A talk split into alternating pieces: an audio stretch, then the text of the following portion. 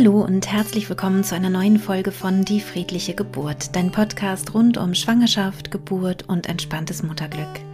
Mein Name ist Christine Graf, ich bin Mama von drei Kindern und ich bereite Frauen und Paare positiv auf ihre Geburten vor. In der heutigen Podcast-Folge soll es um das Thema Grenzen gehen. Und gerade in der bindungsorientierten Bubble, sage ich jetzt mal, ist das ein Thema, was nicht ganz so easy ist. Denn wie kann ich meine Grenze setzen und gleichzeitig mit meinem Kind in Verbindung sein? Wie kann ich vielleicht auch eine Grenze gegen den Willen meines Kindes setzen? All das kann einen hier beschäftigen und sicher auch das ein oder andere Kind, was eben auch mal gerne die Grenzen ähm, wie soll ich das sagen, erfahren möchte oder ähm, immer wieder gegen Grenzen vielleicht auch anrennt. Wie kann man vielleicht auch damit umgehen oder was hat das vielleicht auch zu bedeuten? Genau darüber möchte ich heute mit Nora Imlau sprechen. Nora kennst du vielleicht schon, weil sie schon häufiger in meinem Podcast zu Gast war. Zu Recht, wie ich finde. Sie hat viele ähm, sehr wertvolle Bücher geschrieben, unter anderem äh, eben auch das aktuelle Buch Meine Grenze ist dein Halt. Und genau darum soll es heute gehen. Und ich glaube, dass du für dich, wenn du selber Kinder hast oder vielleicht gerade schwanger bist und ein Kind erwartest, ganz viel für dich mitnehmen kannst und wünsche dir dementsprechend viel Freude mit diesem Interview, das du auch wieder auf YouTube sehen kannst, wenn du das möchtest. Liebe Nora, endlich habe ich dich wieder bei mir im Podcast, im Interview. Das ist ja schon ein kleines Weilchen her, dass du da warst.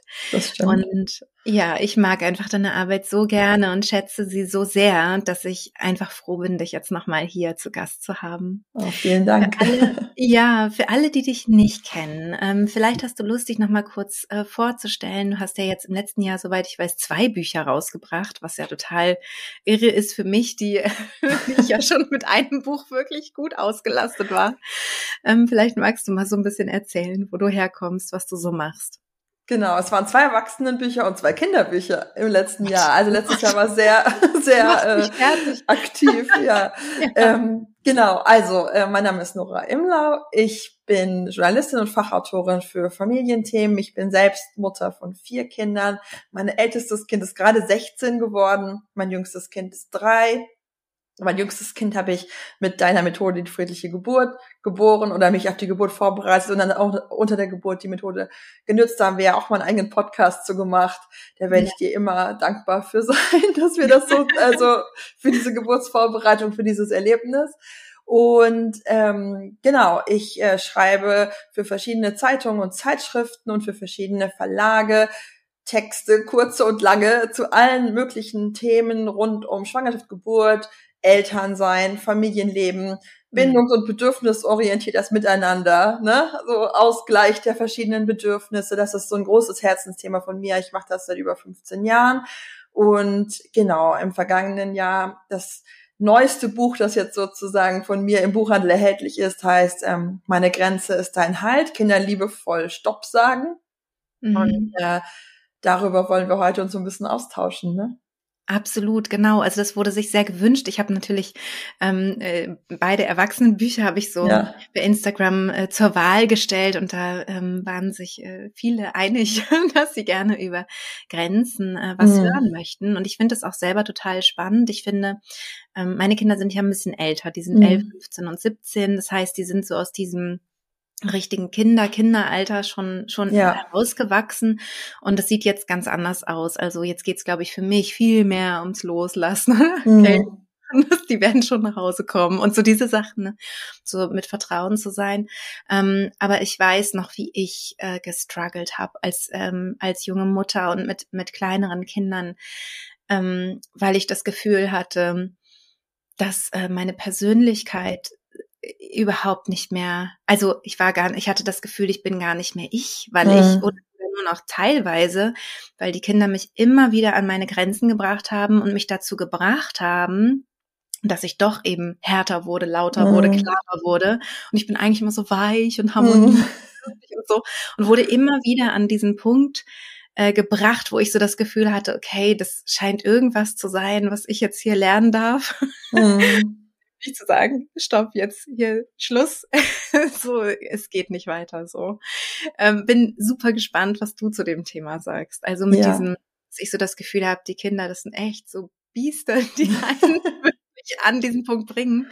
Und erst wenn man da ist, erst dann mhm. hören sie auf. so. Mhm. Nicht vorher, man kann das nicht irgendwie, hatte ich den Eindruck, abfedern oder komm, wir machen das irgendwie, wir finden eine weiche Lösung. Mhm. So, das, als würden die den Clash wollen und gucken mhm. wollen, was macht Mama, wenn ich noch, wenn ich noch weitergehe? Was ist dann? Was passiert mhm. dann? Erzähl du doch mal. ja, also für mich war das Thema Grenzen auch ein schwieriges.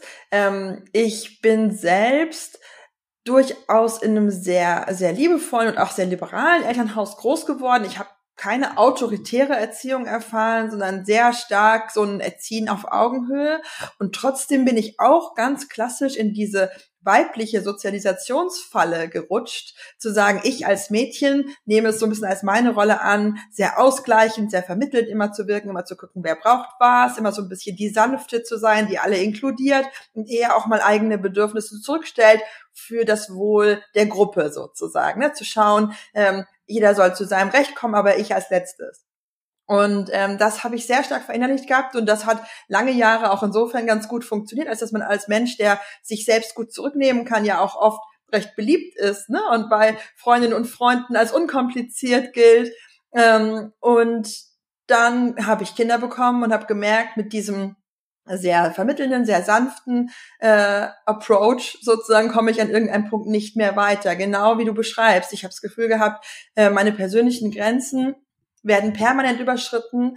Ich weiß nicht, wer ich überhaupt selbst noch bin in diesem Familiengefüge. Es geht so viel um die Bedürfnisse der Kinder. Ich wollte dann auch alles sehr bedürfnisorientiert lösen. Das heißt, ich wollte genau schauen, was brauchen meine Kinder und dafür Sorge tragen, dass sie es bekommen. Und meine eigenen Bedürfnisse sind dabei immer stärker aus dem Blickfeld geraten und mir ging es damit wirklich auch immer schlechter. Und ich hatte immer diese Vorstellung, wenn ich diese Sanftheit, diese Freundlichkeit vorlebe, dann werden meine Kinder automatisch quasi auch mir gegenüber diese Sanftheit und Freundlichkeit walten lassen und wir werden sozusagen immer in so einem ganz rücksichtsvollen Miteinander ja, sein. Und das hat halt überhaupt nicht funktioniert. sondern unsere Kinder haben gefühlt so gedacht, oh super, Mama hat keine Grenzen, dann können wir ja immer mehr fordern. Ja, ähm, das war ein ganz, ganz schwieriger Schritt für mich, zu lernen, dass auch in einem liebevollen, bindungs- und bedürfnisorientierten Familienleben, das nicht autoritär und gewaltvoll gestaltet werden will, ähm, dass da trotzdem Grenzen ihren Raum und ihren Platz haben und dass diese Grenzen nicht gesetzt werden müssen wie so Betonpoller, ne? so hier ist es und ich werde nicht drüber diskutieren, aber dass eine gewisse Form von Klarheit und auch eine Klarheit trotz Frust manchmal dazugehört, weil wenn ich meine Grenze wahre, eben auch mein Gegenüber diese Grenze ärgerlich finden darf. Und trotzdem ist diese Grenze da. Das war eine unglaubliche Entwicklungsaufgabe für mich. Ich habe da sehr lange für gebraucht. Und ich hatte immer das Gefühl, das ist auch so ein bisschen ein Tabuthema, gerade so in unserer Bubble, mhm. wenn man das so nennen darf. Ne, es gibt immer ganz ja. viele Texte und Appelle, wie man was friedlich lösen kann, wie man einen Kompromiss finden kann, wie man Bedürfnisse unter einen Hut bringen kann. Und es gibt Situationen, da ist das wunderbar. Aber es ist fast so ein bisschen ein Thema, über das man oft nicht spricht, dass persönliche Grenzen zu wahren manchmal auch bedeuten kann, Kinder zu frustrieren, Kinder nicht ihren Willen zu gewähren, in den Konflikt zu gehen, äh, vielleicht auch mal deutlicher, lauter, klarer zu werden, als wir das üblicherweise in dieser sanften Kommunikation tun und dass das wichtig ist, dass wir das tun und dass wir das auch ohne schlechtes Gewissen tun, damit wir selbst seelisch gesund aus dieser Familienphase auch wieder rausgehen können irgendwann. Ja, ja. Ja, das ist super, super wichtig und ich merke, wie gut es tut, dir einfach zuzuhören. so. Obwohl es ja, wie gesagt, eben, eben bei mir jetzt schon, schon her ist, eine Weile. Ähm, und trotzdem merke ich eben, ja, dass da da, da ist dann so ein, da gibt's dann so ein, so ein schlechtes Gewissen, ja, weil es Situationen gab, muss ich ganz ehrlich, äh, ehrlich eingestehen, an denen ich nicht äh, äh, vorbildlich äh, mhm. wahrscheinlich war, aber echt nicht wusste, was ich machen sollte, ne? mhm. ne? weil so, weil ich halt in einer Notsituation war, weil ich irgendwas ähm, beenden musste. Also mhm. Also sei es, die Kinder müssen jetzt einfach ins Bett, die müssen jetzt auseinander, obwohl die mhm. spielen wollen, es geht nicht, die müssen morgens früh raus und ich kann mhm. auch gar nicht mehr so. Zum Beispiel oder wir müssen jetzt los, weil ich habe diesen beruflichen Termin. Es genau. ist einfach so. Und ähm, wo ich dann auch gemerkt habe, ähm, das so lange nicht gehört wurde und das hat mich eigentlich total schockiert, bis ich wirklich ausgeflippt bin. Mm. Wirklich die Kinder angeschrien habe und so richtig, mm. wo man merkte, so ein Vulkan bricht mm. auf. Und was ich total interessant finde, Nora, ist, danach waren die happy. Die waren danach halt nicht, dass sie da gesessen haben und geweint haben, sondern die waren halt, okay, mir hat, das macht mir natürlich auch Sorge, wenn sie dann so, ach Mama oder so, aber die waren, die waren dann, ich habe dann hinterher auch so gesagt, oh, es tut mir so leid, dass ich mich so angeschrien habe und dann so, wieso, das hätte ich auch gemacht, mhm. kam dann so als Feedback so, ähm, wo ich das Gefühl hatte, oder wo ich tatsächlich heute auch immer noch ähm, denke, dass ich das falsch gelöst habe, also mhm. dass zu, also dass es zu krass war, diese mhm. Situationen und die Kinder auch noch zu klein waren, dass sie mhm. zu sehr mein, meine Größe, meine Stärke, meine Power mitgekriegt haben. Ähm, und gleichzeitig ist das Feedback auch heute noch von meinen Kindern, ähm, das war doch voll okay. Mhm. Ich weiß aber, ich komme aus einem total autoritären Elternhaus, wo ich ganz lange gesagt habe, das war doch voll okay, ich werde voll die strenge Mutter sein. Mhm. Weil man das ja auch natürlich als seins sozusagen, ne, wie man auf, aufweckt, ja. dann so annimmt und man denkt, so ist es halt, ja. Also von daher kann ich dieses Feedback auch nicht so richtig ernst nehmen, aber vielleicht kannst du mir was dazu sagen. Also zu diesen Momenten, wo man komplett sich verloren fühlt und ja. wirklich Dinge tut, wo man sagt, oh Gott, ich dachte, das würde ich nie machen, niemals. Ja.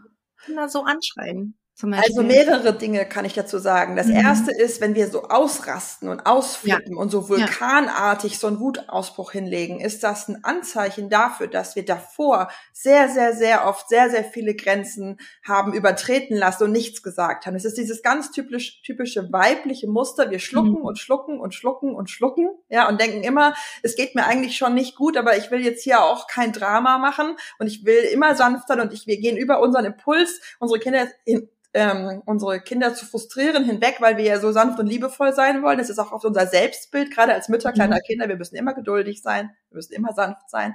Und wir, wir schlucken alles runter und in uns brodelt dann irgendwann immer mehr Wut und irgendwann entlädt sich die wirklich in so einer Eruption. Ne? Mhm. Und dann kann es auch wirklich sein, wir erschrecken über uns selbst, weil sich unsere Stimme überschlägt, weil wir anfangen mit irgendwelchen Gegenständen zu werfen vor Wut oder so. Also da ist dann so eine Aggression dahinter, wo man dann mhm. denkt, oh Gott, ich bin furchtbare Mutter jetzt. Ja. ja? Und ja. je nach Temperament und Persönlichkeitsstruktur unseres Kindes kann das unterschiedliche Wirkungen haben. Ne? Wir hatten mhm. ja schon mal einen Podcast gemacht zum Thema gefühlsstarke Kinder. Es gibt ja Kinder, die unterschiedlich sensibel sind und es gibt Kinder, die mhm. sind in ihrem ganzen Wesen so ein bisschen resilienter und tougher. Die finden das nicht toll, angeschrien zu werden, aber die haben so ein bisschen dieses, naja, ich schreie auch manchmal rum. Also ne, die lassen sich davon mhm. nicht so erschüttern. Und es gibt andere Kinder, die sind sehr sensibel, die beziehen alles auf sich und wenn die so angeschrien werden, dann kann das wirklich auch zu einem großen seelischen Schmerz führen, weil die wirklich für sich das Empfinden haben, ich werde hier niedergebrüllt, das fühlt mhm. sich genauso gewaltvoll an, wie wenn ich jetzt verprügelt werden würde. Ne? Und dazwischen ja, gibt's ja. ganz viele Grauschattierungen. Und insofern kann ich weder sagen, Kinder anzubrüllen ist nicht schlimm, da passiert nichts, ne? weil für ja. viele Kinder ist es ganz schlimm und ist mhm. es aber nicht für alle Kinder gleich schlimm. Und es hat so viele Faktoren, die da auch Einfluss drauf haben. Ne? Wie ist sonst die Bindungssicherheit? Wie oft passiert sowas? Was passiert danach? Was passiert davor? Was passiert dazwischen? Ne? Das hat alles Einfluss. Aber was wir schon alle kennen, denke ich, und was du ja auch beschreibst, ist, so völlig auszurasten, fühlt sich nicht gut an. Das Nein. fühlt sich schlimm an und wir fühlen uns danach schuldig. Ja. Und es passiert trotzdem immer wieder. Mhm. Solange wir nicht klare Grenzen als selbstverständlichen Bestandteil unseres Familienlebens haben. Das heißt, solange mhm. wir quasi versuchen, ohne Grenzen zu erziehen, ja, werden wir immer wieder an den Punkt kommen, wo wir sagen, aber jetzt reicht's wirklich. Ja. Und ich mhm. glaube, dass wenn wir anfangen, uns zu erlauben, unsere eigenen Grenzen zu spüren und zu kommunizieren und auch unseren Kindern dosierte Frustrationen zuzumuten, bevor alles eskaliert, Mhm. Dass wir dann gar nicht mehr in diese so tiefe Verzweiflung kommen, dass wir völlig ausrasten müssen. Ich habe bei mir selbst gemerkt, ich habe mehrere so Challenges, wie kann ich Mutter sein, ohne je zu schreien und so, ausprobiert. Ich bin immer gescheitert. Und als ich wirklich angefangen habe, konsequent meine Grenzen jeden einzelnen Tag im Alltag zu achten, immer wieder mit gutem Gewissen, nein, stopp, das will ich nicht so sagen, konsequent Selbstfürsorge walten zu lassen, in dem Sinne, dass ich gecheckt habe, was sind meine eigenen Bedürfnisse und stehen die jetzt vielleicht auch gerade im Moment vor denen meiner Kinder, ne, ich kümmere mich erst um mich und dann um sie, dann hat dieses eruptive Schreien aufgehört. Ich habe das seit Jahren nicht mehr gemacht. Nicht, mhm. weil ich so eine zen entspannte Mutter bin oder weil ich irgendwie besser bin als andere, sondern weil ich so konsequent jeden einzelnen Tag Grenzen einziehe, dass ich diesen großen aufgebauten Frust gar nicht mehr so in mir trage. Ja, ja. Ja, das, also ich glaube, in, in meinen Situationen, da war es so, dass ähm, dass ich halt, dass ich schon das Gefühl hatte, dass ich sehr klar gesagt habe, ne, so und so ist das jetzt mhm. und auch angekündigt habe, ich werde gleich wütend mhm. oder ich mhm. ich explodiere gleich. Ja. So, es ist wirklich, ich habe euch das gesagt und so, ja. ne, und dann eben auch mit mehreren Kindern gleichzeitig ist ja auch ja. schwieriger als nur mit Absolut, einem zu kommunizieren.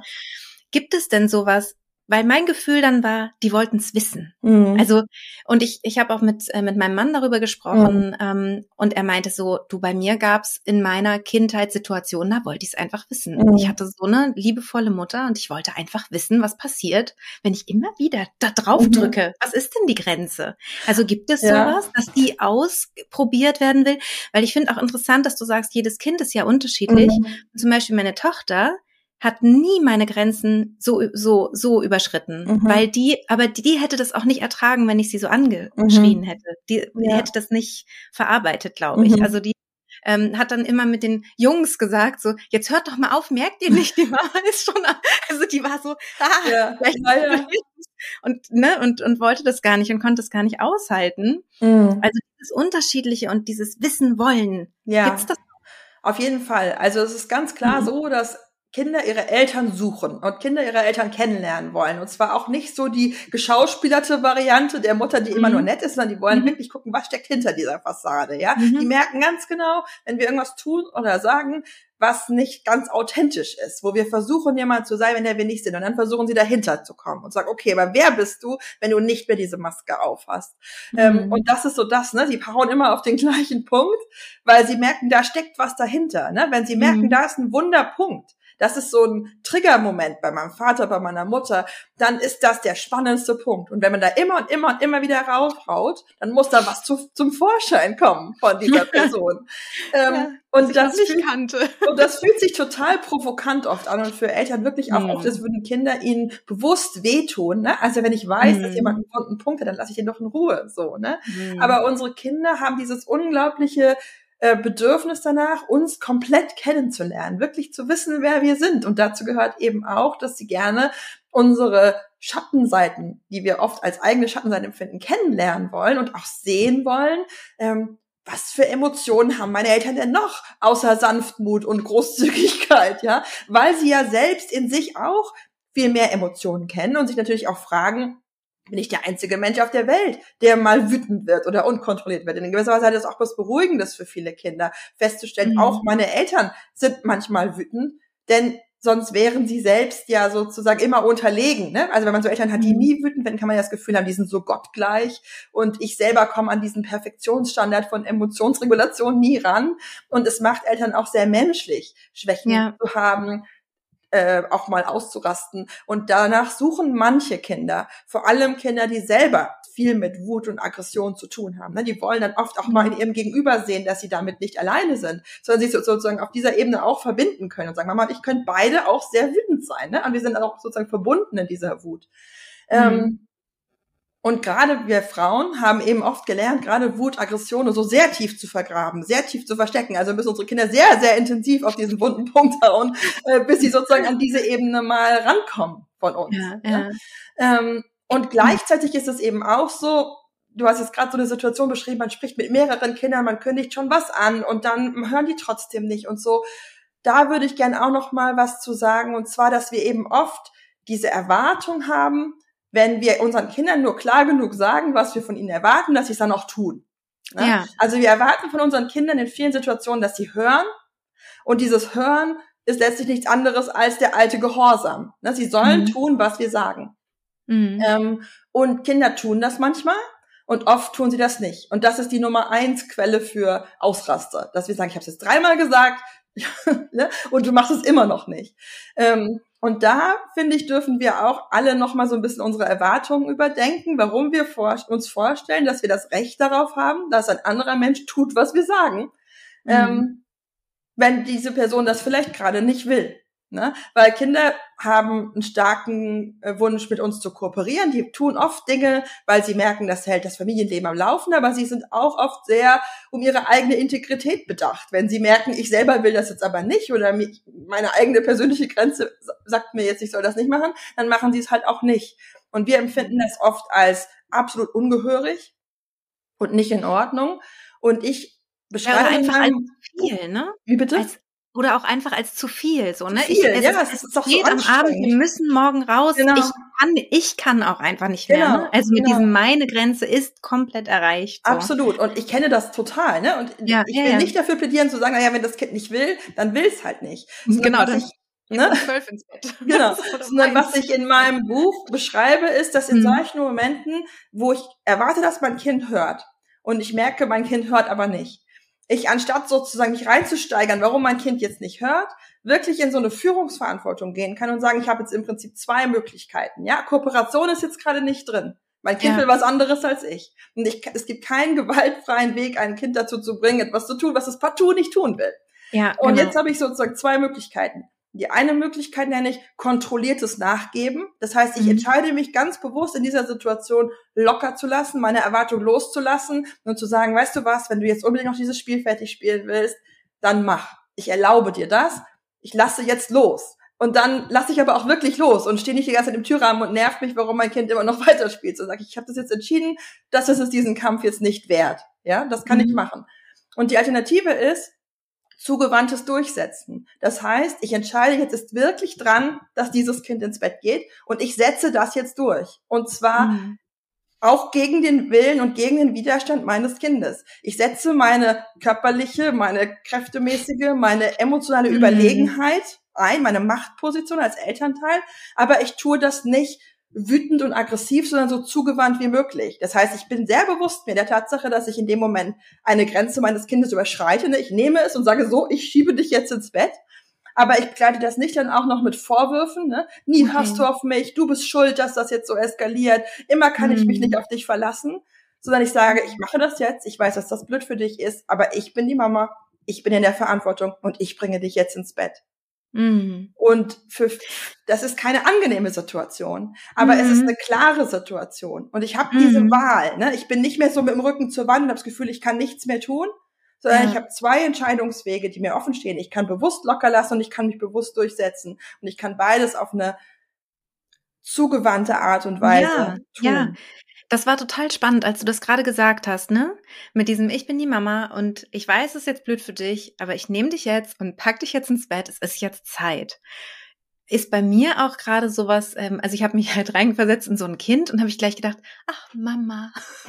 also und das wieder der Buchtitel, ne? Hm. Meine Grenze ist dein Ganz. Halt. Genau. Also, dass man sich auch als Kind wahrscheinlich auch gehalten fühlen kann, mhm. solange die Mama halt nicht ausrastet und, und rumschreit, sondern das halt hinkriegt, ne? Mhm. Die, die körperliche Überlegenheit einzusetzen und dabei liebevoll zu bleiben. Ja. Zu Bleiben. Und das ist was, was man selbstverständlich nicht permanent tun sollte. Das muss gut abgewogen sein. Ja, und ja. das ist nichts, wo ich sagen würde, ähm, da müssen Kinder permanent durch. Ne? Also ich ja, bin immer ja, ja, sehr dafür zu sagen, die körperliche und seelische Integrität von Kindern zu wahren, ist sehr wichtig. Und gleichzeitig halte ich es für eine Illusion, im Alltag mit mehreren Kindern, insbesondere auch mit Kindern, die mit mhm. sehr unterschiedlichen Temperamenten ausgestattet sind, gerade mit gefühlsstarken oder sehr willensstarken Kindern, ähm, und im Alltag, wo ich auch noch eigene Grenzen, Termine, Verpflichtungen, ne, Jobgeschichten, was auch immer habe, zu sagen, ich werde nie was gegen den Willen und gegen den Widerstand meines Kindes tun. Weil das kann dann bedeuten, und das passiert ja, dass dann drei oder vierjährige beschließen, sie wollen das Haus nicht mehr verlassen. Ja, und einfach sozusagen im Sitzstreik auf dem Wohnzimmerteppich sitzen. Und dann eine alleinerziehende Mutter sagt, ja, dann kann ich auch das Haus nicht mehr verlassen. Dann bin ich halt eingesperrt. So, ne? Das, mhm. das ist einfach dann eine Konsequenz, die aus meiner Sicht niemand mittragen muss, sondern wir dürfen in einem Miteinander ähm, mal nachgeben und uns mal durchsetzen. Und es ja. ist tatsächlich so, dass auch viele Erwachsene, wenn sie sich zurückerinnern an Situationen, wo ihre Eltern sich durchgesetzt haben, Situationen als wirklich schlimm und belastend empfunden haben, wo ihre Eltern sich körperlich durchgesetzt haben, in Wut. Also ja. so dieses, ich schnapp dich jetzt und trag dich nach Hause vom Spielplatz und das Kind weint und sagt, du tust mir weh. Und der Vater oder die Mutter sagt, es geschieht dir gerade recht. Du bist ja nicht losgegangen. Ne? Also dass es dann auch noch so eine Form von Strafe mhm. ist. Und das ist ganz schrecklich. Ja. Aber wenn man sich erinnert als Kind, man wollte irgendwas partout und die Eltern haben einen körperlich zurückgehalten. Nein, du kannst nicht in diese Flamme fassen. Ja, es tut mir sehr leid, dass du das willst. Ich halte dich jetzt fest. Ich schütze dich. Ja, dann sind das üblicherweise keine Situationen, an die wir uns später erinnern und sagen, das war jetzt ein totales Trauma für mich, ja. sondern wir haben auch oft eine Körpererinnerung an, gehalten sein in der Situation, die wir nicht gut fanden, aber wo mhm. trotzdem eine große Ruhe und Klarheit da war, in die wir uns ein Stück weit auch fallen lassen konnten. In dieses, ja. ich bin jetzt auch nicht allein verantwortlich, ich muss auch nicht allein verantwortlich sein. Das entscheidet jetzt jemand für mich. Ne? Also ich ja. erinnere mich selbst, dass ich im Alter von drei Jahren so eine Operation hatte, so einen recht kleinen Eingriff und dass ich da Angst hatte im Krankenhaus vor der Narkose. Ich weiß nicht mehr ganz genau die Situation, aber ich erinnere mich, dass meine Mutter mich ungewöhnlich fest gehalten hat an meinen Schultern und mich so angeguckt hat und gesagt hat, Nora, das ist jetzt dran. Ich bin deine Mutter, vertrau mir, wir machen das jetzt. Und dass das total beruhigend war in der ganzen Situation, dass da jemand war, der so total klar gesagt hat, das ist jetzt dran und da gibt es auch keinen Weg raus und ich halte dich jetzt. Und ich habe das nicht als gewaltvolles mhm. Halten empfunden, aber schon auch als so ein ne, du kannst jetzt hier nicht von diesem Behandlungstisch runterspringen, festhalten. Und ja. ich habe das als eine ganz positive Situation in Erinnerung. Ja, ja. Ja, das ist wahrscheinlich so, so ähnlich, wie ich es gerade auch so empfunden ja. habe, ne? Dieses Gefühl, ähm, ja, wirklich von, von gehalten werden. Mhm. Oder ne, auch dieses, ich bin eine Mutter, vertrau mir, ne? Mhm. So. Ja, ja also ich sag ganz oft zu meinen Kindern auch sowas wie, ich habe die Verantwortung für deine Sicherheit, ich habe die Verantwortung für deine Gesundheit und in dieser Verantwortung bringe ich dich jetzt ins Bett oder in dieser Verantwortung ja. putze ich dir jetzt die Zähne oder irgendwie so. Und das ist tatsächlich auch was, was manchmal meine Kinder mittlerweile schon so ein bisschen genervt zurücksagen, wenn ich dann sage, Jakob, du kannst jetzt wirklich nicht mehr spielen. Wir gehen, ja, ja, ich weiß, du bist in der Verantwortung. aber, das ist, finde ich, auch eine, eine wichtige Botschaft, die da bei den Kindern angekommen ist. Wir tragen Verantwortung für sie. Sie ja. sind noch nicht allein für sich verantwortlich. Absolut, absolut. Ja, total schön. Nora, ich würde jetzt gerne äh, mit, ja. mit Fragen starten, weil ja. äh, uns ganz spannende äh, Fragen erreicht haben. Mhm. Über Instagram hatte ich ähm, äh, einen Sticker gesetzt und gefragt, was ja. möchtest du Nora fragen zu Ja, sehr gut. Ähm, und vielleicht wird sich jetzt auch das ein oder andere wiederholen. Mal schauen. Mhm. Ähm, vielleicht hast du auch noch mal andere ähm, Antworten oder Gedanken dazu.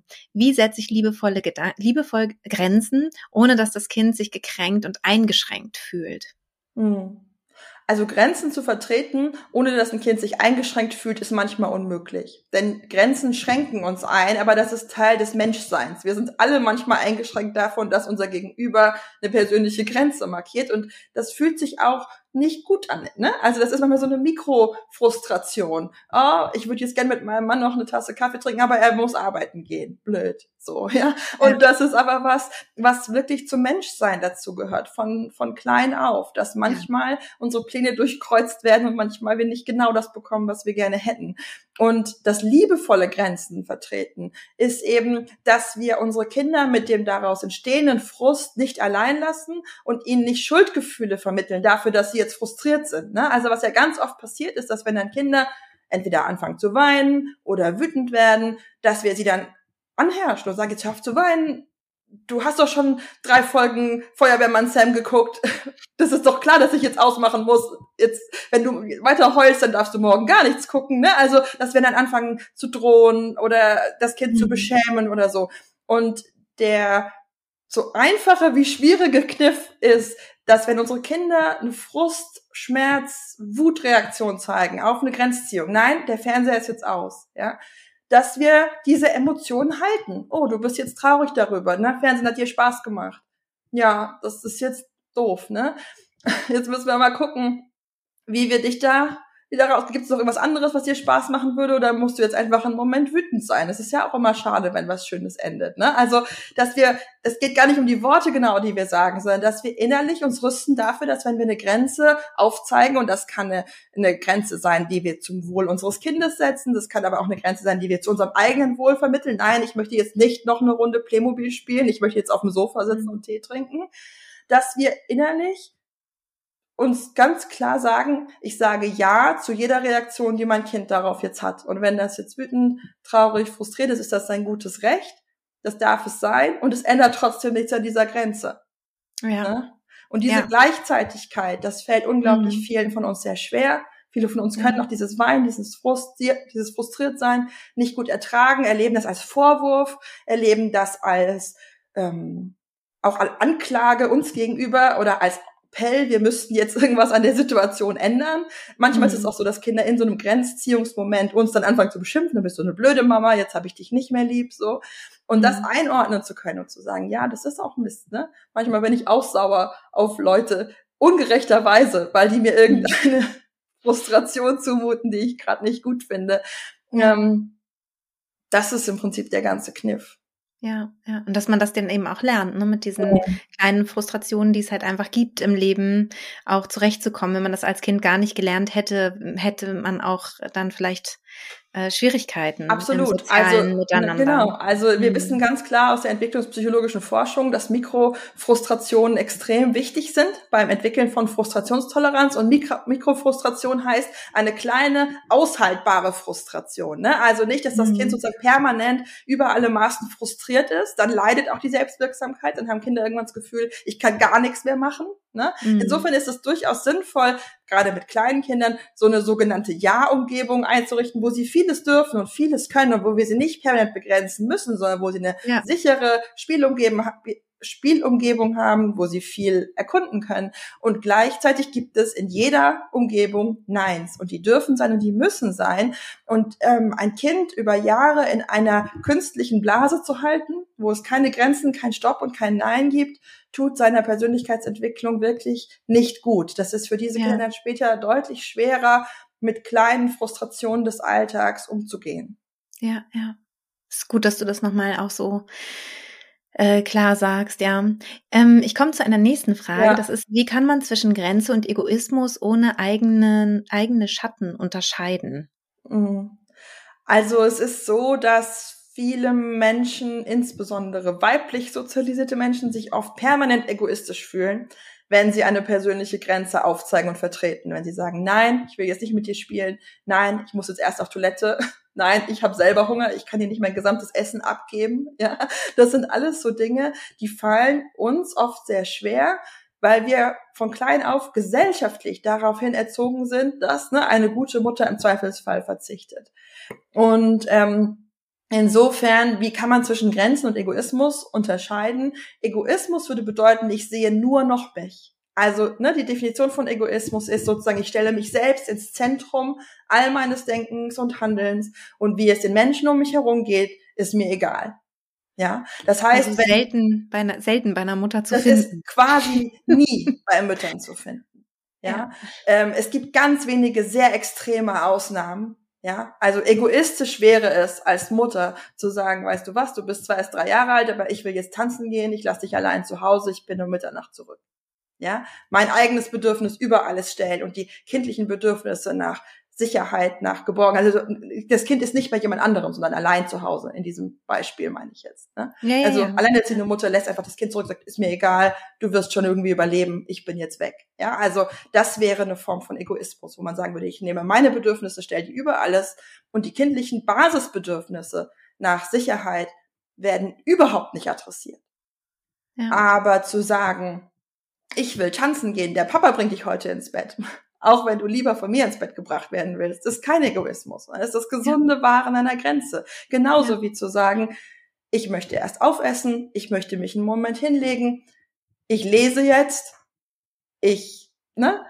Was auch oh, immer. Ja, und, ähm, und natürlich ist das immer, das ist, das so immer ein mhm. permanentes Aushandeln. Ja? Ja, ja. Ich kann und darf als Mutter abhängig davon, wie es meinen Kindern geht und wie es mir geht, meine Grenzen immer wieder so ein bisschen auch weich werden lassen und verschieben. Mhm. Wenn ich mein Kind angekündigt habe, heute bringe ich dich nicht ins Bett, heute bringt der Papa dich ins Bett, dann kriegt mein Kind am Abend Fieber und sagt, ich brauche aber die Mama, dann kann ich natürlich auch sagen, okay, dann ändere ich meinen Plan nochmal. Ja, jetzt habe ich ja. auch das Bedürfnis, für mein Kind da zu sein in diesem Moment. Und ich kann natürlich versuchen, nach Wegen zu, zu suchen, wo die Frustration für mein Kind vielleicht etwas kleiner ausfällt und ich ihm so ein bisschen entgegenkomme und sage, okay, ich möchte wirklich jetzt einen Moment was lesen, aber ich setze mich gern neben dich, während du mit deinen Autos spielst. Ne? Und einem anderthalbjährigen Kind kann ich weniger Frustration in Form von, du musst jetzt mal alleine spielen, zumuten als einem siebenjährigen Kind oder so. Ne? Also da gibt's unendlich ja. viele kleine Facetten und die können wir jetzt hier gar nicht alle erschöpfend behandeln. Ja. Aber grundsätzlich ist es so, dass die aller, aller, allermeisten Eltern, die sich Sorgen machen darum, zu egoistisch zu sein. In Wirklichkeit davor zurückschrecken, die absoluten basalsten Grenzen in ihrem Alltag hochzuhalten, nämlich, dass ihre körperlichen Grundbedürfnisse nach Pausen, nach was zu trinken, nach was zu essen, nach Zeit auf der Toilette, nach einer Dusche, ja, mhm. so, dass die zurückgestellt werden. Und davon müssen wir wegkommen. Das ist nicht ja, ja. gesund. Ähm, und es ist umgekehrt für kein Kind traumatisch oder grausam, ja, vor einer Duschkabine zu stehen im Moment und zu warten, bis Mama oder Papa sich geduscht haben und dann wieder sozusagen weiterspielen zu können. Ne? Auch wenn das Kind in dem Moment das vielleicht blöd findet und er dagegen hämmert und sagt, du sollst sofort rauskommen und Duplo spielen. Danke dir. Die nächste Frage finde ich äh, passt dazu total. Vielleicht wurde sie auch schon jetzt beantwortet ist, ähm, was, wenn meine Grenze längst erreicht ist, der Bedürfnistank des Kindes aber längst noch nicht voll genug scheint und wichtig, diesen nur Mama füllen kann. Mhm. Aushalten und zutrauen, wenn das Kind subjektiv zu wenig bekommt, objektiv aber genug oder doch die eigene Grenze nochmal dehnen. Mhm. Auch da gibt es, glaube ich, keine Pauschalantwort. Ich glaube, wir müssen ein bisschen manchmal aufpassen mit diesem Bild des Bedürfnistanks. Ich verwende das selbst manchmal und das ist mhm. manchmal eine Hilfe, visuell sich vorzustellen, wir alle brauchen bestimmte Dinge. Ähm, und wir müssen sozusagen vollgetankt werden mit Dingen, die uns stärken und die wir brauchen. Das ist schon manchmal hilfreich. Aber manchmal führt das dazu, dass Eltern das Gefühl haben, ihre Kinder haben so einen quasi nie voll werdenden Tank in sich und sie müssen da permanent Dinge reinwerfen. Und solange mhm. der nicht voll ist, dürfen sie damit auch nicht aufhören, denn ein nicht gefüllter Bedürfnistank ist schlecht für die Entwicklung oder so. Und da muss man echt aufpassen weil es tatsächlich Kinder gibt, gerade gefühlsstarke Kinder oft, die von ihrem Wesen her nie einen gefüllten Bedürfnistank haben, die einfach so starke Bedürfnisse haben in alle Richtungen, dass sie sozusagen immer diesen Wunsch nach mehr in sich tragen. Ja. Ähm, und wir alle als Menschen haben immer wieder sozusagen unterschiedlich gefüllte Bedürfnistanks. Also wir haben ja nicht nur einen, sondern wir haben Gefühl, also wir haben ja mehrere Bedürfnisse und die sind in unterschiedliche Weise erfüllt. Und wenn wir so im Großen und Ganzen im grünen Bereich sind, ja, dann kommen wir gut durchs Leben. Niemand hat immer in jedem emotionalen und körperlichen Bedürfnis 100 Prozent. Das ist unmöglich. Und was unsere Kinder angeht, dürfen wir eben auch lernen, dass es Kinder gibt, die laufen immer so ein bisschen chronisch mit dem Wunsch nach mehr durch die Gegend. Und wir dürfen aufhören zu versuchen, diesen nie voll werdenden Tank zu füllen, auf Kosten unserer ja. eigenen Ressourcen, sondern wir können und dürfen kleine Frustrationen unseren Kindern zumuten, in dem Wissen, dass sie jetzt gerne noch mehr hätten von uns. Ähm, und interessanterweise ist es manchmal so, dass wenn wir aufhören zu versuchen, diesen nie voll werdenden Tank zu füllen, dass unsere Kinder dann, indem sie ein bisschen Frustrationstoleranz erlernen, zufriedener werden auf lange Sicht mhm. und eher das Gefühl haben, ihr Tank ist irgendwann voll, als wenn sie permanent sozusagen in diesem Mangelkreislauf drin hängen, dass sie fordern und fordern und fordern und gar keinen anderen Weg kennen, ähm, mhm. mit einem aufkommenden Bedürfnis umzugehen. Also manchmal ja. ist es eben so, dass durch eine Mikrofrustration ein Kind zum ersten Mal sich überlegen muss, was mache ich eigentlich, wenn Mama mir mein Bedürfnis nicht erfüllt? Ja. ja und aus genau. diesem Moment heraus des Frusts denkt, hm, vielleicht könnte ich ja doch mal mit Papa spielen, ne? Oder ja. vielleicht kann ich ja mir selber helfen.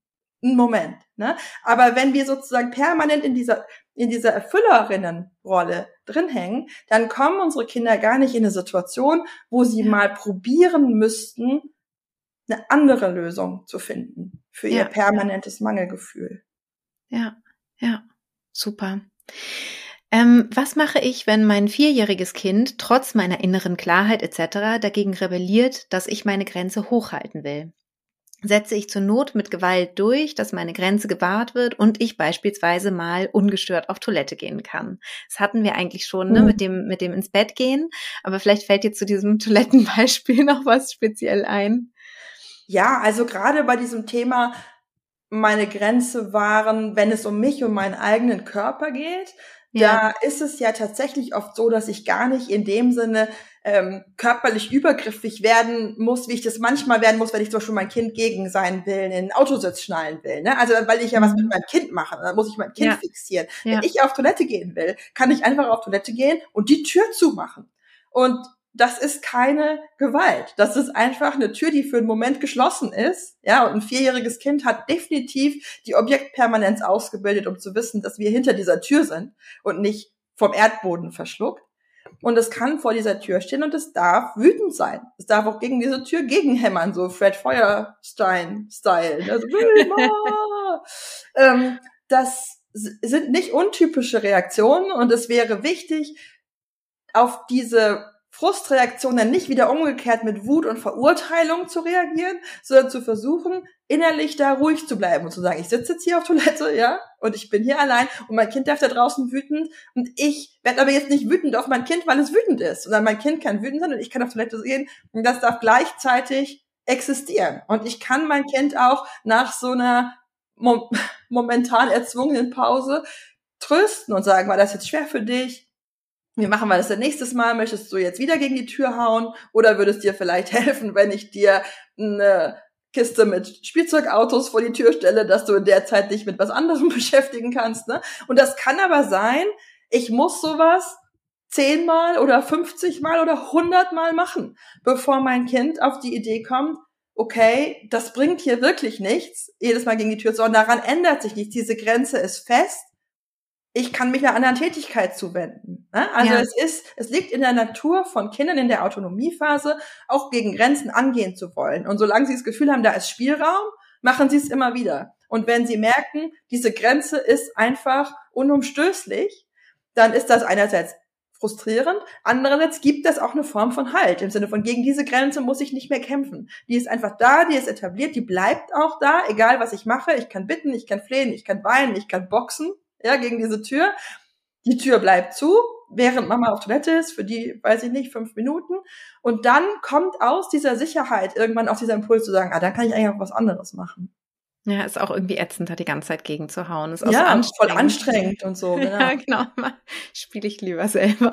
Ja, aber das genau. ist total ja. schwer. Und gerade bei Leuten, ja. die das erste Kind haben, ist das oft am allerschwersten, weil die ersten Kinder sozusagen in so einer perfekten Bedürfnisorientierung oft mhm. groß geworden sind, weil wir ja nie uns noch um Geschwisterkinder kümmern mussten, sondern es war immer sofort die Aufmerksamkeit da, oft von zwei Erwachsenen. Ne? Ja, ja. Ähm, Guter Betreuungsschlüssel. Kinder echt, ja, ja, echt, dann oft mit drei, vier, fünf zum ersten Mal merken, dass nicht mhm. alles immer so funktioniert, wie man das will. Und das ist voll der Schock.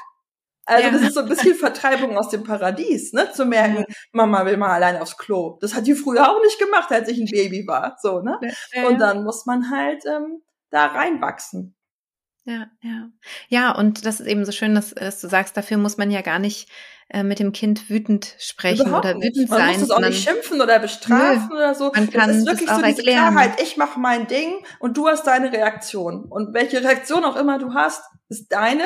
Ich weiß, was meine Grenze ist. Ja, ja, total gut. Ähm, wer begleitet das wütende Kind vor der Badezimmertür, beziehungsweise wenn meine Grenze ein, ich brauche jetzt endlich mal kurz meine Ruhe ist? Also, es kann ich einfach alleine lassen. Oder ja. kommt es aufs Alter an? Es kommt natürlich auch aufs Alter an. Ne? Es kommt aufs Alter an ähm, und es kommt natürlich auch immer auf die Dauer an. Aber grundsätzlich müssen wir, glaube ich, auch mit einem Missverständnis vielleicht ein bisschen aufräumen. Wir sprechen in der bindungs- und bedürfnisorientierten Pädagogik davon, dass es wichtig ist, Kinder mit Wut nicht allein zu lassen, sondern Kinder zu begleiten. Und das bezieht sich ganz stark auf diese autoritäre Idee, dass man sagt, ein Kind, das wütet, das muss quasi bestraft werden durch Aufmerksamkeitsentzug. Ne? Also dieser alte Tipp, wütende Kinder einfach ignorieren. Oft auch diesen Tipp, Kinder ins Zimmer sperren und zu sagen, du darfst erst wieder rauskommen, wenn du wieder brav bist. Und der mhm. Gegenentwurf dazu ist, nein, Kinder haben ein Recht, in ihrer Wut begleitet zu werden. Und dieses Begleiten heißt letztlich, du darfst wütend sein und ich ja. bin emotional für dich verfügbar. Mhm. Das heißt nicht, dass immer eine erwachsene Person unmittelbar neben diesem Kind sitzen muss und sagen muss, ich begleite dich durch deine Wut. Ja, sondern auch wenn ich auf der Toilette bin oder in der Dusche oder irgendwas und da ist eine Tür zwischen mir und meinem Kind, kann ich mein Kind emotional begleiten, indem ich emotional verfügbar bleibe. Ich bin ja nicht am anderen Ende der Welt. Ich kann ja sagen, Schatz, ich bin hier drin, ich höre dich, bin gleich wieder bei dir, alles ist gut, ich bin nur kurz auf Toilette. Ja, und das ist eine Form von mein Kind durch die Wut begleiten, auch wenn ich drei Meter weg bin von diesem Kind. Ja, also wir mhm. dürfen nicht uns selbst so eine Hürde bauen, zu sagen, wenn ich mit meinem Kind alleine zu Hause bin, darf ich keinerlei Grenze einziehen, weil vielleicht habe ich ja selbst gerade nicht die Kapazität, diese Wut, die daraus resultiert, zu begleiten, weil ich auf Toilette bin, sondern in dem Moment, wo ich in einem gemeinsam bewohnten Bereich präsent bleibe, emotional verfügbar bin und mein Kind weiß, ich lasse es jetzt nicht über Stunden da irgendwie alleine und ich bestrafe es auch nicht, ähm, kann das auch mal einen Moment räumlich von mir getrennt toben und ich kann dann wieder zu ihm kommen und es auffangen und das ist begleitend genug. Ja, ja. Und wenn man halt so eine so eine emotionale Pause braucht, also wenn man merkt, ja. so, boah, ich kann gerade nicht mehr, ich ja. kann es auch gerade nicht begleiten. Ich will ja nicht auf die Toilette, weil ich aufs, aufs Klo möchte, ja. sondern ich möchte mich mal kurz da hinsetzen. Ja. Und mal kurz durchschnaufen und mal kurz wieder bei mir ankommen, weil ja. ich einfach überlastet bin zum Beispiel. Ähm, Wäre es dann eine Option, dass man einmal rausruft, du, ich bin gleich wieder da, ich brauche hier nur ein mhm. paar Minuten, ähm, ne, spiel doch ein bisschen, ich bin gleich wieder da und dann sag, tob alleine, Jetzt mhm. bin ich gerade mal nicht verfügbar. Mhm. Also das könnte ich mir als gute Lösung vorstellen. Ja. Ich nehme mir diese fünf Minuten, das schafft ja. mein Kind und dann komme ich wieder also ja. gestärkter zurück. Und dann mache ich mir vielleicht auch Oropax rein oder irgendwas, oder eine Musik auf die Ohren, dass ich wirklich mal kurz bei mir ankommen kann Absolut. und wieder auftauchen, auftanken kann. Also wieder da muss man sehr genau gucken, wie alt ist mein mhm. Kind, Klar. Wie sensibel ist mein Kind, auch wie in Anführungszeichen trennungserfahren ist mein Kind. Ja, also es gibt Babys oder Kleinkinder, für die ist sowas wie fünf Minuten in einem anderen Raum Nein, zu sein als Verbindungsperson ja. schon wirklich total lang. Und es ja, gibt ja. andere Kinder, die das gut packen. Ne? Und ich, ich finde das genau richtig, was du sagst. Und wenn ich mir zum Beispiel jetzt meinen sechsjährigen Sohn vorstelle, ja, mit dem mache ich genau sowas, dass ich dann sage, du, mir ist gerade alles zu viel, ich gehe mal kurz in ein anderes Zimmer geh du schon mal Lego spielen, ich komme dann zu dir. Aber das ist für meinen Sohn, das weiß ich auch, keine belastende Situation in dem Sinne, sondern das ist was, was er gut aushalten kann, was auch sonst in deinem Erfahrungshorizont vorkommt, dass er mal alleine Lego spielen geht oder so. Bei kleinen Kindern muss man manchmal wirklich schauen, wie hält man die Waage? Kann man sozusagen auch einen Moment durchatmen und das Kleinkind ist trotzdem präsent, aber unser Fokus ist nicht unbedingt beim kleinen Kind. Ne? Also ich habe manchmal, als meine Kinder wirklich noch so 18 Monate alt waren oder so, dann auch so eine Art Time-In gemacht, dass ich sagte, pass auf, du kannst dich auf meinen Schoß setzen, du kannst dich auch anlehnen, aber ich werde nicht lesen, keine Fingerspiele machen, nicht irgendwas. Du kannst hier einfach sitzen und ich muss jetzt atmen, ja. Und dann war sozusagen die Alternative, du kannst dich ankuscheln oder du kannst was anderes machen, aber ich interagiere jetzt nicht in dem Sinne mit dir, aber ich bin trotzdem körperlich verfügbar als dein sicherer ja. Hafen. Ne? Ja, ja. Das war so ein, so ein Beispiel, ne, wo ich so manchmal das Gefühl hatte, also ich könnte jetzt nicht gut runterkommen, wenn ich sozusagen eine, eine Klotür zumache und davor tobt ein anderthalbjähriges Kind, weil es nicht weiß, wo die Mama jetzt hin ist. Nein, das ist klar. Aber das da muss man sehr genau, dieses Vierjährige, genau, ich mir da muss man sehr genau schauen, wie alt die genau. Kinder sind, aber auch einem mhm. anderthalbjährigen Kind kann ich den Frust zumuten, dass ich gerade nicht mich ihm aktiv zuwende, sondern sozusagen nur die reine körperliche Präsenz gerade zur Verfügung stellen kann. Ja, ja. Ja, super. Ich guck mal, was es noch für Fragen gibt. Kind, zwei Jahre, wirft mit Essen trotz Stopp. Ich fühle mich dann blöd, damit sie vom Tisch wegzurücken. Mhm. Weil sich das so ein bisschen nach Strafe anfühlt, ne? Das weiß Wahrscheinlich, ich nicht. ja. Also das ist halt oft der Konflikt für Eltern, der innere Konflikt, dass sie manche Dinge nicht wollen und die auch unterbinden wollen und gleichzeitig wollen sie nicht fies sein und nicht autoritär sein. Ne? Und so dieses, Pö, dann nehme ich halt dein Essen weg das hat schnell sowas von, dann bestrafe ich dich ähm, in unserem Empfinden. Und ich glaube, wir müssen da einfach ehrlich zu uns selber sein und sagen, mit welcher Motivation mache ich jetzt was. Ne? Also wenn ich, als Beispiel, wenn mein Kind mit Essen wirft und ich stelle seinen Teller weg und dann weint mein Kind und tobt und irgendwann sagt es, jetzt würde ich gern weiter essen. Ja, oder will weiter essen. Und ich sag, nee, jetzt hast du schon gehabt du hast mit Essen geworfen, deine nächste Chance ist in vier Stunden. So, das ja. wäre eine Strafe. Ne? Also das ja. wäre autoritär. Ich lasse das Kind das sozusagen ausbaden. Wenn ich einen Teller wegstelle und dann sagt mein Kind, jetzt will ich weiter essen, dann sage ich, okay, du erinnerst dich an die Regel, nicht mit Essen werfen, ich stelle es wieder hin. Und wenn das Kind wieder anfängt zu werfen, stelle ich den Teller wieder weg. Ja? ja? Und dann sagt das Kind irgendwann, ich will weiter essen und dann kriegt es wieder eine Chance. Also dann ist das eine Form von Lernen, ne? Lernbegleitung. Ähm. Und natürlich kann ich überlegen, je nach den Ressourcen, die ich habe, wie könnte ich vielleicht die Essenssituation so gestalten, dass wir alle weniger Stress haben. Ja, das ist mit dem Werfen, das ist ja keine böse Absicht, sondern das ist eine Phase, durch die Kinder mit zwei Jahren oft gehen, weil sie physikalische Gesetze erforschen, weil sie echt rauskriegen wollen, was passiert mit Materie, wenn man sie durch die Gegend wirft. Und dann kann man manchmal, wenn man die entsprechenden Ressourcen gerade hat, sagen, okay, weißt du was, diesmal essen wir Pfannkuchen in der Badewanne, also in der leeren Badewanne, ohne äh, ohne Wasser drin. Und dann kann das Kind da eben werfen und am Ende duscht man einmal alles ab und dann hat das Kind sozusagen seine Erfahrung gemacht und wir haben das begleitet. Und das geht manchmal und manchmal geht es nicht. Und wenn es nicht geht, müssen wir kein schlechtes Gewissen haben, unser Kind vom Tisch abzurücken. Wichtig ist, dass wir emotional mit dem Kind in Verbindung bleiben, dass das Kind nicht das Gefühl hat, Mama hasst mich jetzt, weil ich mit mhm. Essen geworfen habe und jetzt ja. rückt mich vom Tisch ab und spricht nicht mehr mit mir oder sowas Schreckliches. Ja, ja, genau. Sondern, dass wir eben in Verbindung bleiben. Du, ich möchte nicht, dass du wirfst und wenn du das gerade nicht umsetzen kannst, dann schiebe ich dich jetzt mal ein bisschen vom Tisch weg, weil ich möchte einfach nicht, dass das hier alles so rumfliegt. Ne? Und dann ist das auch nicht so mit äh, Schmerz aufgeladen als Situation, wie wir das vielleicht assoziieren, wenn wir an autoritäre Erziehung denken in diesem Zusammenhang. Ja, ja. Wir kommen zu, zur letzten Frage. Ähm, wenn Kinder keine Grenzen testen, was machen sie dann? Probieren sie sich aus? Wenn sie keine Grenzen testen. Mhm. Kinder haben je nach Persönlichkeitsstruktur unterschiedliche Arten und Weisen, wie sie versuchen, ihre Eltern kennenzulernen und so ein bisschen unter die Fassade zu gucken. Und manche Kinder machen das sehr offensiv, indem sie gegen jede Grenze mit voller Wucht erstmal anrennen und versuchen, die einzureißen wie so Rugby-Spieler. Ne? Also einfach so mit vollem Körpereinsatz dagegen. Ja, das kenne ich.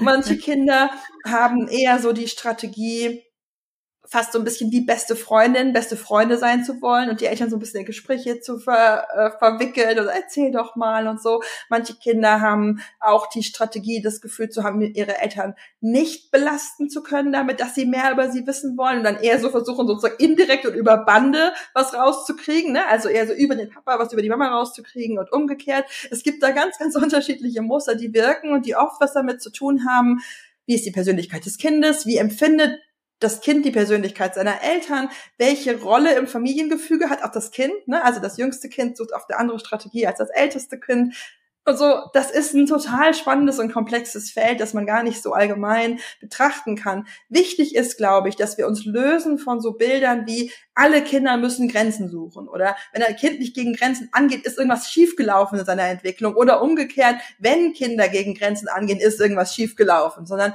es ist tatsächlich so, dass es da eine große Bandbreite gibt in der Entwicklung alle Kinder profitieren davon, wenn sie spüren, dass ihre Eltern keine Bedürfniserfüllungsautomaten sind, sondern Menschen aus Fleisch und Blut mit echten oder authentischen Grenzen, die sich verändern und wandeln dürfen, die auch mal ausgedehnt werden können, aber die grundsätzlich da sind und die gewahrt werden, auch wenn das mal auf Widerstand trifft. Davon profitieren Kinder aller Temperamente und aller Altersstufen und wie sie dann wiederum darauf reagieren, das ist dann so individuell unterschiedlich, dass man eigentlich sagen kann, da gibt es jetzt kein Verhalten, wo man von außen drauf gucken könnte und sagen könnte, das ist der falsche Weg ja, sondern es gibt da einfach eine unglaubliche Varianz. Ja, ja. Ja, super. Ähm, es gibt jetzt äh, noch etwas, ist keine Frage, sondern eine Bitte. Ja. So wahre inspirierende Sätze in Noras Buch. Tagesabreißkalender aller Jesper Juhl denkbar? Bitte, bitte. Muss ich mal mit meinem Verlag sprechen. Also tatsächlich ja, gerade mal. bei diesem Buch würde sich das, glaube ich, anbieten, weil ich ja. da tatsächlich versucht habe, so ein paar sehr prägnante Aussagen, Merksätze zum Thema Grenzen, innere Klarheit, ähm, Loslassen von Schuldgefühlen so zu formulieren. Ich habe da auch zum Buch schon so Postkarten äh, drucken lassen mit meinem Verlag gemeinsam, wie man praktisch dann mit so Affirmationskartenmäßigen Sprüchen sich so hinhängen kann und äh, so Reminder im Alltag hat. Und ich merke selber, dass mir oft so Sätze, ähm, die meine Kraft liegt in meiner Klarheit oder sowas. Ne? Also solche mhm. Sätze, die ich mir da so formuliert habe, sehr helfen, äh, gerade in Stresssituationen, äh, mich zu erinnern, wie ich mich jetzt verhalten will. Insofern, ja. das ist eine gute Idee, ein guter Impuls, nehme ich auf jeden Fall mit. Super. Nora, ich danke dir. Es war wieder ganz toll, mit dir zu sprechen und ich fand danke. es super bereichernd und ähm, hoffe, dass ganz, ganz viele Hörerinnen und Hörer jetzt hier ganz viel für sich mitnehmen konnten. Das Aber davon gehe ich aus. Vielen Dank. Vielen Dank für die Einladung. Und bis bald hoffentlich. Ja, bis dann, Christine. Ja, das war's schon mit dem Interview mit Nora Imlau. Ich freue mich sehr, dass sie da war und ich hoffe, du konntest ganz viel für dich mitnehmen, hast ganz viele gute Impulse für dich bekommen.